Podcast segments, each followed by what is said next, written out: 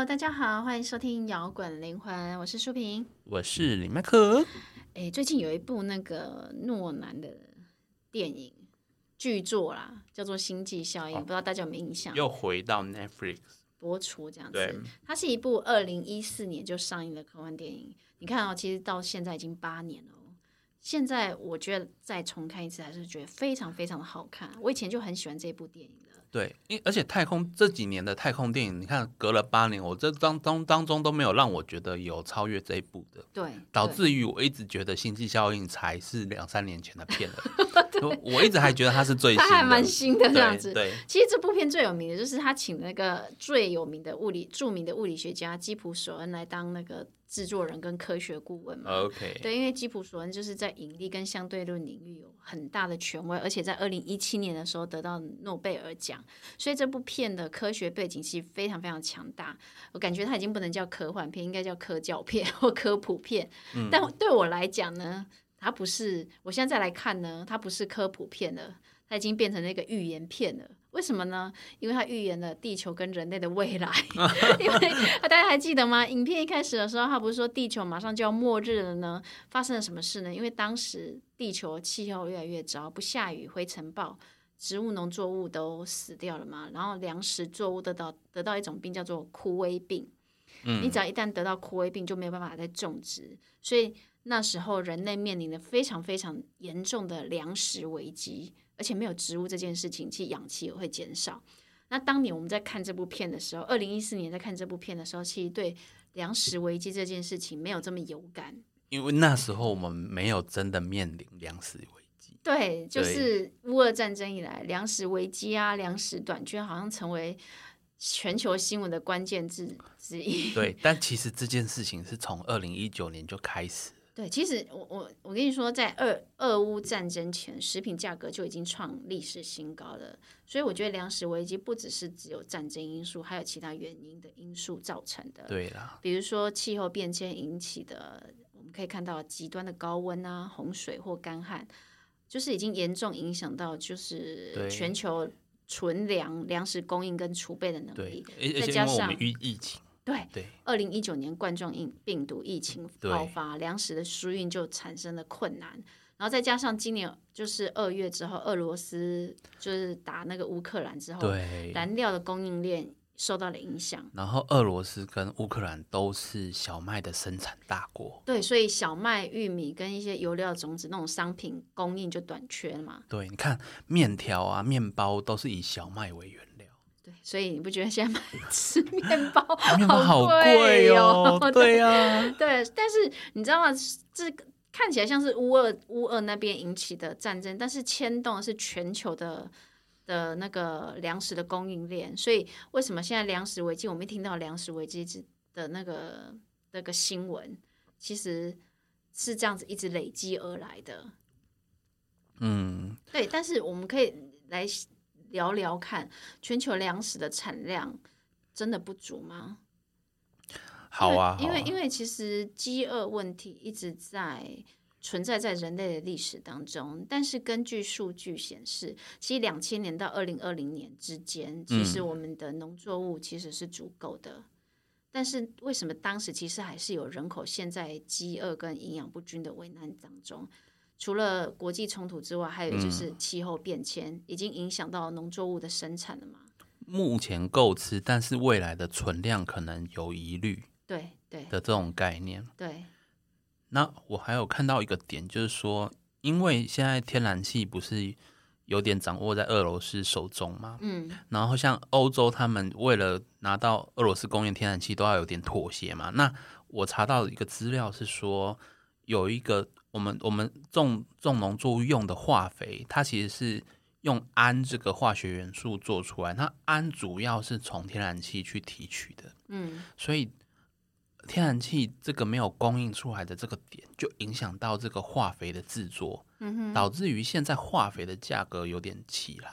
嗯那听到这边，可能各位觉得还好，我少用肥料就好了。但其实各位要知道，就是目前我们全世界可以养活这么多亿人口，其实有百分之五十的农作物是要靠化肥才可以生长出来的那么多。所以其实化肥如果呃数量变少的话，会影响到未来未来明年甚至一两年之后的农作物的产量，那你就可能会造成存量不足。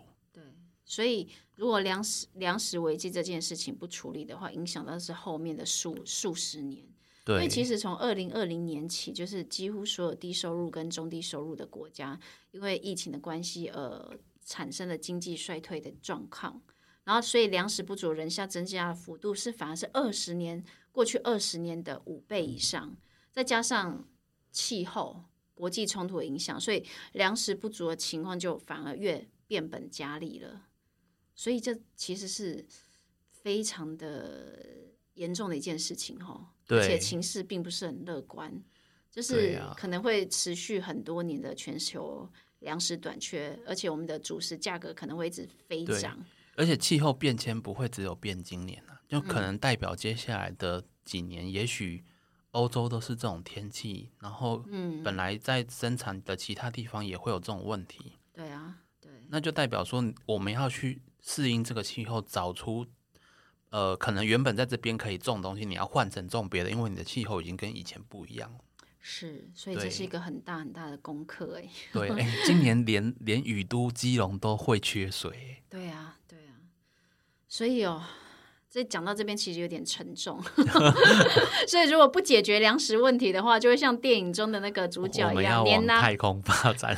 不是不是，呃，那那个连那那个 NASA 工程师、飞行都要下来当农夫了。然后，因因为是他们那个背景是世界已经不能花钱去探索太空了，对就是资源要留在农业。就是要来来吃的比较重要，这样子。对所以我们回到星际效应，还是要好讲一下电影的对对，东西。这个标题是星际效应。对，我们其实一开始在讲星际效应。对对，刚讲到粮食危机是真的，大家目前看的时候是会蛮有感的啦。对那我觉得电影里面让我最印象深刻的呢，还有电影在讲中的那个五次元跟虫洞这件事情。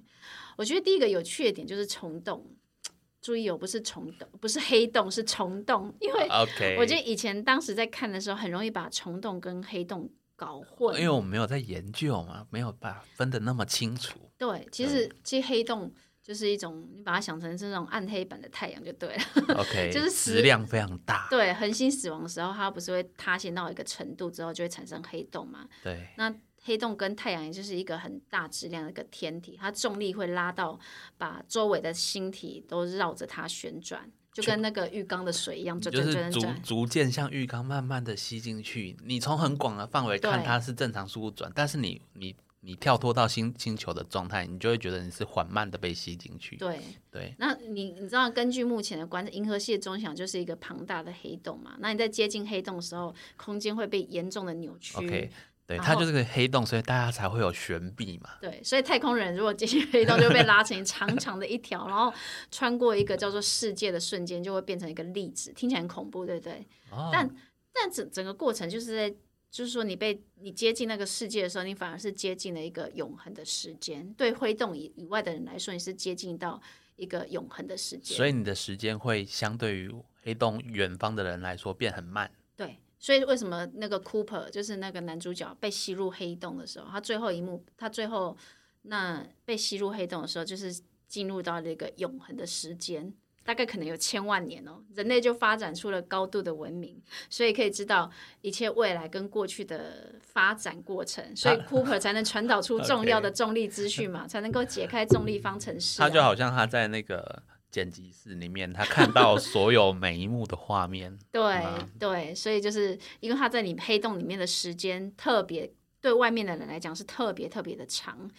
那虫洞呢？虫洞就是一种理论性的存在了。虫洞是一种通通往呃另一个星系的通道，传送门捷径，anyway，走过去就到美国。因为在虫洞中时空是弯曲的，弯曲的时空又叠合在一起，所以你只要穿越虫洞，就走到另一个就是遥远的地方就对了。有一种说法就是外星人的的飞碟可以飞到地球，也许就是因为运运用虫洞。对，就是如果假设我们是沿着弯曲的路径走，可能要挖换数十万年。但是如果你直接穿过那个结合的地方的时候，就瞬间到另外一个银河。对呀、所以为什么外星人是 从另外一个银河到另外一个银河，就是虫洞？所以电影中他们就是说，在土星中附近发现一个虫洞嘛，所以他们对派他们 NASA 是执行那个叫做拉萨路计划，派十二艘太空船去虫洞，他们要找要移居星球嘛，所以要找出适合人类宜居的星球。而且他们还觉得，他们自己推测那个虫洞应该是好心的高等文明外星人帮我们摆的。对，但是没有，他们后来进入虫洞之后，发现那是一个黑洞星系，就是绕着黑洞转的行哦星啊。，不像是我们是绕太阳，它是绕黑洞。那就是一个黑洞星系，黑洞星系，大家都绕着黑洞走啊。所以那个拉萨路任务跟先驱他们就穿越虫洞来到那个绕着黑洞转的星系。嗯，对，那你知道 Cooper 他们就找出那三艘太空船去确认是否能住人嘛？对他，们是先去那个米勒星球啊，因为米勒星球非常靠近黑洞，所以在黑洞周围的星球速度很快，才能不掉进黑洞嘛。接近光速的越快嘛，那速度越快，时间就越慢嘛。所以他们在米勒星球一个小时就等于地球的七年，所以等他们回到母舰的时候，已经过了二十三年对，因为有一位科学家他是在母舰上面等。对，所以我哎，但我觉得这是影片中最让人就是难过的地方。我觉得那一段很多人看的都哭了吧？就是我已经在那个星球，其实我才过了三，才过了几个小时。对，但我回到母舰，然后我看到我爱的人，我的子女都已经长大长大成人了了，你已经错过他们好多年了。哦，那我觉得那种感觉真好哎、。这这这真的是这部片特别的地方，因为我们以前看太空电影都不会都不会有想到这些点。我会想到那个时空，呃，那个接近黑越接近黑洞的速的速度，我们都有一个错之间的关系。对，我们都有个对错觉，就是不管你去到太空的哪里，那个时间的走走向都跟地球一样。对对后来他们就去那个，哎，他们只能选择去另外两个曼恩星球或爱德蒙斯星球，就选一个嘛。对。后来去曼恩星球啊，那曼恩星球是不适合人类居住的，但是然后曼恩太空慢慢很奸诈，骗。他不想 死在外太空，就发出讯号把救援骗过来。那我觉得这是你，你知道，哎，我看过影片就知道，曼恩跟 Cooper 就打起来了，那母舰被炸坏了嘛，所以就是因为这样子，他们才进到黑洞里面而且我那时候，候看到曼恩就有个既视感，因为曼恩曼恩就是那个麦特戴蒙演的嘛，对然后他在再早一年，他有演一个叫《火星救援》哦，火星人，所以你就会有一个既视感，哎，外星人好像都有麦特戴蒙哦，是你的既视感，然后哎觉哎，得怎么又是他的？你怎么又出？任务了？对啊，但我觉得进到黑洞中，这部片就开始进入了五次元，嗯也是一个比较大家想象的空间啊。因为前面都是基普索恩他们有他们在讲的那个故事都有很强的科学背景，黑洞啊、虫洞之类的，然后时空曲折扭转的那种。那种感觉，你可以知道说在很强的故事背景，但是进到黑洞当中，开始在讲五次元的时候，你就会觉得，就是比较需要比较多的想象力这样子。而且我其实我们也不确定是不是真的会有这种状况。对大家就是用想象来去体会嘛，因为我们说五次元，它就是它可以看到时间，就像那个连续的底片一样嘛，我可以看到每一幕在做什么事情，那就是它神奇的地方。对，因为电影中库珀他跌进黑洞之后，他就是被传送到一个五次元的立方体。对，有点像一个图书馆。对，因为爱因斯坦在相对论里面提到说，人生活在一个三维的空间嘛，嗯，就是长宽高组成。那这个空间不是固定不动的，就是一个果冻，它是可以被压缩、被弯曲。那三维空间以外，还有一个不受人类控制的维度，叫做什么？时间。但时间因为是一种物理现象，所以我们人类是没办法直接观测。我讲没办法直接观测，是说你可能看不到或摸不到的的，我们必须直接呃做一个测量才产生的值。那但是第四维度是时间嘛？那我们作为一个三维度的生物是看不到时间的。那你要看到时间呢，你就要升维到五次元第五维度。对，那 Cooper 他刚好就是在第五维度。那个那个立方体是五维度，所以他看得到时时间每一格的时间。对，所以对他来讲，时间是他看得到，而且是固体的。所以就像我们在翻书一样嘛，书是一种二次元，但你在三维度中，你就可以看到书的厚度。但是如果你活在书的世界里，你不知道三次元三对三次元有人在看你的故事。对 对对，所以为什么 Cooper 他我们会看到他是在呈现一个立方体，他看得到时间的怎么说厚度吧？所以我们呃对他来说，所有的事情就是同时发生，对，然后过去跟发未来对，是可以随意来去的这样子。他还发现原来小时候他他他女儿的书架书推倒是被他推倒的对，凶手是他对，。所以男 男那个 Cooper 在五次元立方体当中，他回溯时间看见过去，其实就是时间跟空间都在同一个立方体当中。其实这听起来有点不可思议，如果、啊因为我们当时二零零四年在看这部片的，二零一到二零，一四年在看这部片的时候，其实有点难以理解。但过了八年之后，我们的那个就是对于大家一直在探索这个次元呐、对哦反而有在我在看这部片的时候就有更深的理解。就你就去想象哦，怎么跟我读过的一些资料去想说，哎，怎么去想象去印证这样子？对啊。对，不过《星际效应》当当中，这这部片当中的五次元还加上了重力啦，所以它才能任意控制重力，影响时间，然后它才能传送那个哦，摩斯密法给他的女儿。对那这到底是不是可能的事情呢？这其实 我就说，为什么一直到这一段变成想象的？因为我们现在还真的看不到五次元嘛。对，对那电影总是要给设定啊，让我们有个向往啊，对啊，觉得很神奇。不过可以理论上，我们只是可以确定说，当你真的在五次元，对你来说，时间就是就是在你面前的实体。嗯，你真的就是因为你已经超过它的维度嘛，对。哎，你就像我们翻书一样，你可以翻时间。所以意思是说，有人说高一个维度的世界可以控制低维度的世界，对，所以我们现在就好像我们的世界好像就是有一个更高维度世界在掌控，对啊，所以什么事情都是定好的嘛，该发生的就是会发生，对，命运是确定，因为有高维度的存在，命运就已经是确定的。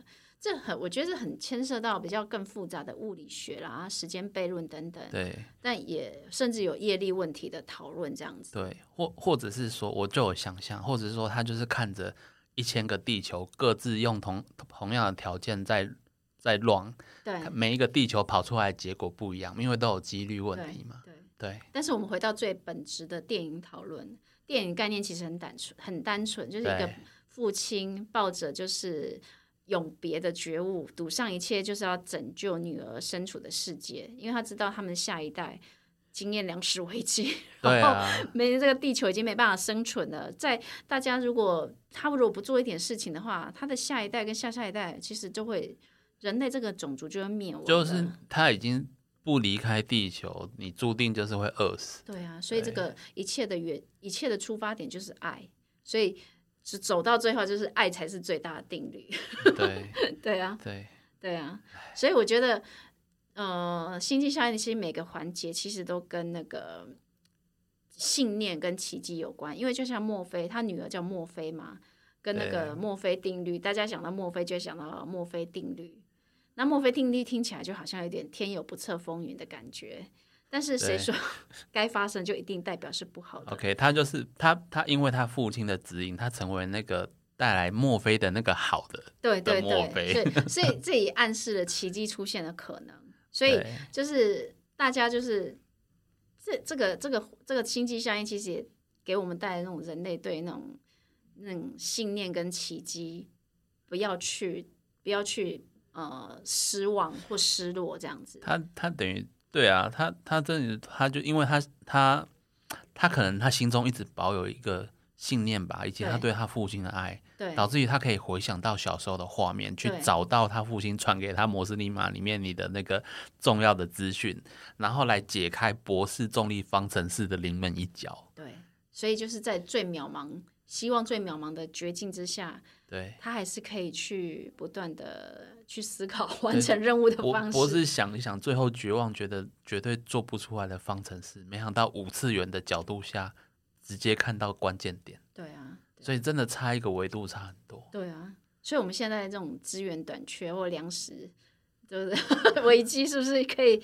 升一个维度来看这件事情呢？也许大家可以思考哦。也也许信仰很重要，爱真的很重要，对因为因为因为就是真的就是同样这个地球为什么突然气候就变了？嗯，当然是因为我们我们我们有有一些造成温室效应导致气候变迁嘛，但是是不是也有可能转转变回来？我觉得信仰可以找到答案。对，这部片真的八年隔八年看之后，真是有不同的还是感触很深呐、对，感触很深。诶所以这样回头看，是不是其实整个地球这八年没有什么进化？啊没有，对就 是就是科技上面啊进行盖亚任务，大地母亲在进行盖亚任务所以这些事情是该发生的一定会发生。地球不经历这个进化，没办法继续往前走，。但是你可以选择你要不要进入到更高的维度来面对这件事情。